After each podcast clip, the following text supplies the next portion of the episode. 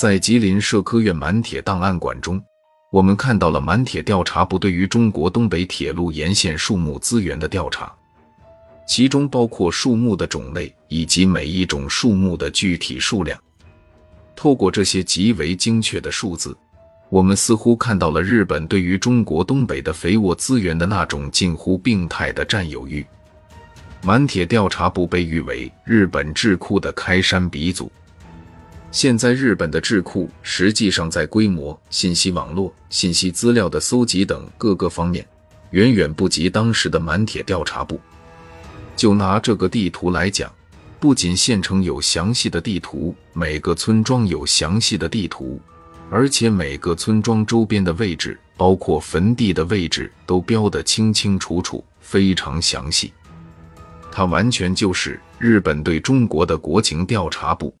除了资源调查，满铁调查部还将触角深入到中国东北的方方面面。正是因为充足调查数据的支持，满铁得以更为迅速的以铁路公司的名义实现全方面的对华侵略。这其中首当其冲的就是东北丰富的矿产能源，抚顺煤矿作为满铁在东北经济掠夺的缩影。从一九零七年开始被满铁控制的四十年时间里，流失了两亿多吨优质煤炭，留下的却是三十六处中国劳工万人坑内的累累白骨。东北的煤矿资源非常丰富，抚顺是露天煤矿，非常大，容易开采，所以满铁非常重视，立刻就霸占了抚顺煤矿。在满铁的经营报告中。我们找到了从一九零七年开始到一九三一年九一八事变爆发前，抚顺煤矿历年的煤炭产量，从一九零七年的二百三十三千吨到一九三一年的七千三百六十九千吨，整整增加了三十一倍。在一九二九年，产量甚至一度飙升到八千五百一十九千吨。由于产量如此巨大。抚顺煤矿几乎占据了百分之九十以上的中国东北市场，将同一时期的中国自营煤矿排挤殆尽。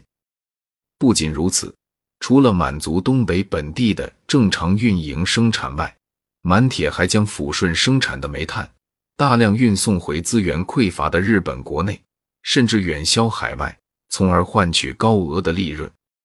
到一九三一年，日本进口的原煤中，抚顺煤炭所占的比例高达百分之六十九。日本把殖民地作为一块原料产地，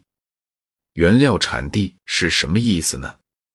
你这个产量特别高，那我把你卖出去，赚取大量的外汇资金来发展本国经济。第二是我本国缺什么，我再在你这里边发展什么，供给我的不足，完全是一种单向的。位于广岛西南部的吴氏军港，是日本仅次于横须贺佐世保的第三大军港，也是侵华战争时期日本西征的起点之一。令国人无限痛心的是，七十年前这些向西侵略中国的军舰上所配备的燃料，除少量由日本提供外，几乎都是来自中国抚顺的优质煤炭，而制作日军大炮与军舰的钢板原料。除抚顺优质煤炭可以锻造优质钢材之外，几乎没有任何其他煤炭可以替代。中国的大好资源就这样被侵略者所利用。满铁是通过这个铁路源源不断的把中国的财富都输往日本。满铁是根吸血管。另一方面，我觉得这个铁路沿线是一个输液管，向东北输送毒液。也就是输送日本的价值观念，输送日本的文化。